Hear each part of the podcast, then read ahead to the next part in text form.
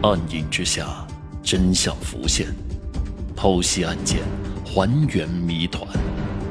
欢迎收听《大案实录》第十九案：化粪池里的尸骨。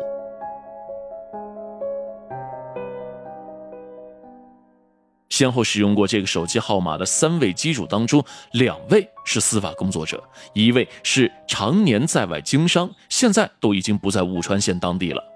他们中会不会有人杀人后逃离了雾川县呢？警方先对两位司法工作者展开了秘密调查。首先是李某，根据调查，李某作风正派，私生活也不乱。而另外一名机主是司法工作者王某，似乎也没什么破绽呢。第三位使用者是商人张某，根据调查也没有劣迹。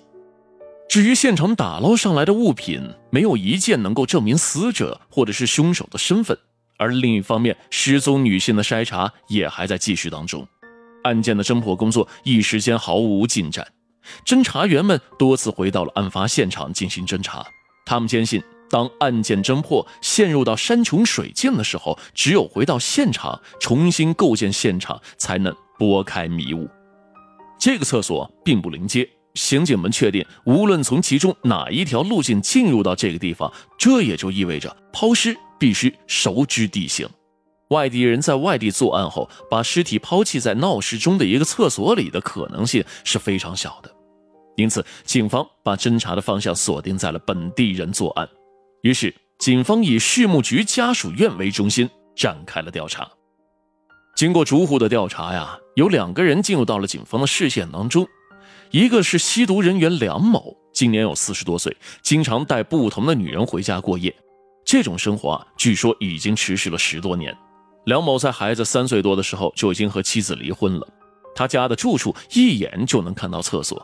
会不会是他与某位女性产生了情感纠纷，因而酿成了杀人抛尸的血案呢？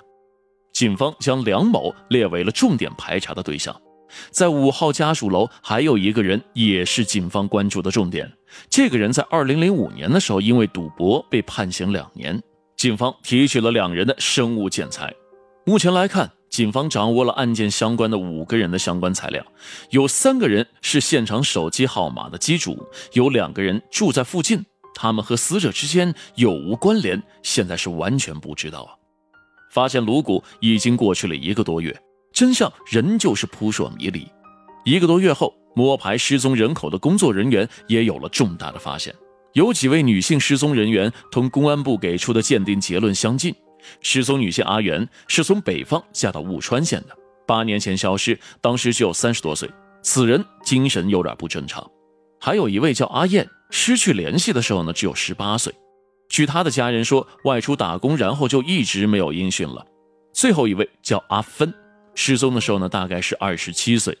这些女性都是近十多年来失踪的人员，年龄和身高都符合鉴定的结论。警方把他们直系亲属的 DNA 样本与死者牙齿当中采集的 DNA 加以对比，为了更加准确，雾川县警方还把颅骨送往远在东北一个机构当中做了另外一项鉴定，就是颅相重组。辽宁省的这家研究院呢，是一家有着世界知名度的研究机构。从上世纪八十年代开始，这里的研究人员就创造出了颅相重组的技术。之后，这一技术被很多发达国家的警方所引进。武川县把颅骨和失踪人员相关的照片都送到了这里进行鉴定。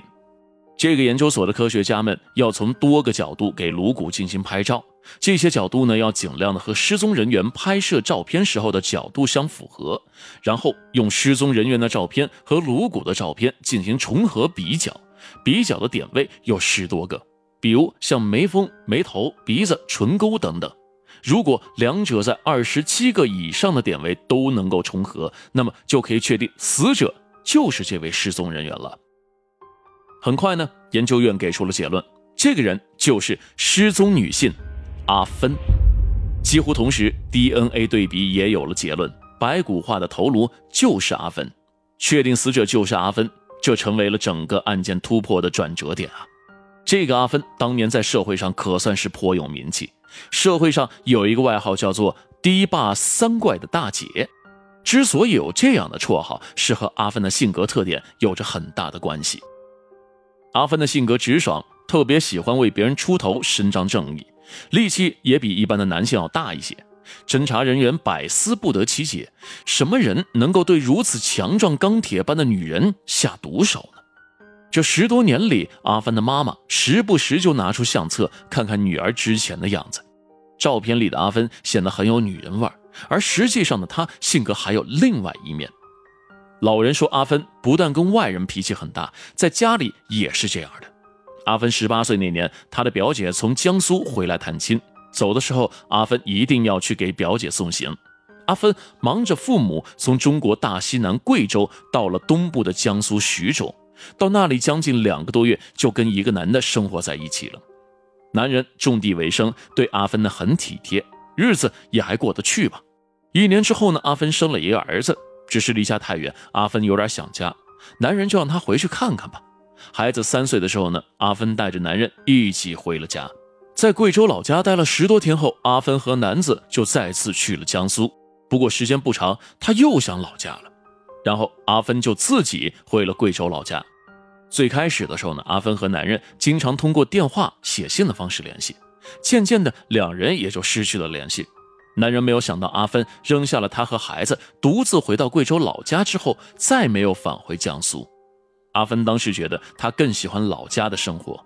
性格开朗的阿芬在老家结交了不少的朋友。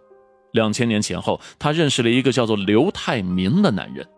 阿芬的家人看不上这个叫刘泰明的男人，不过家人的意见完全左右不了阿芬。不久之后，两人就住在了一起。阿芬的妹妹有次看到回家的姐姐身上有淤青，就问她什么情况，她也不说。阿芬的家人呢，都知道阿芬不是逆来顺受的女人，可为什么挨了打不离开刘泰民？他们也不清楚。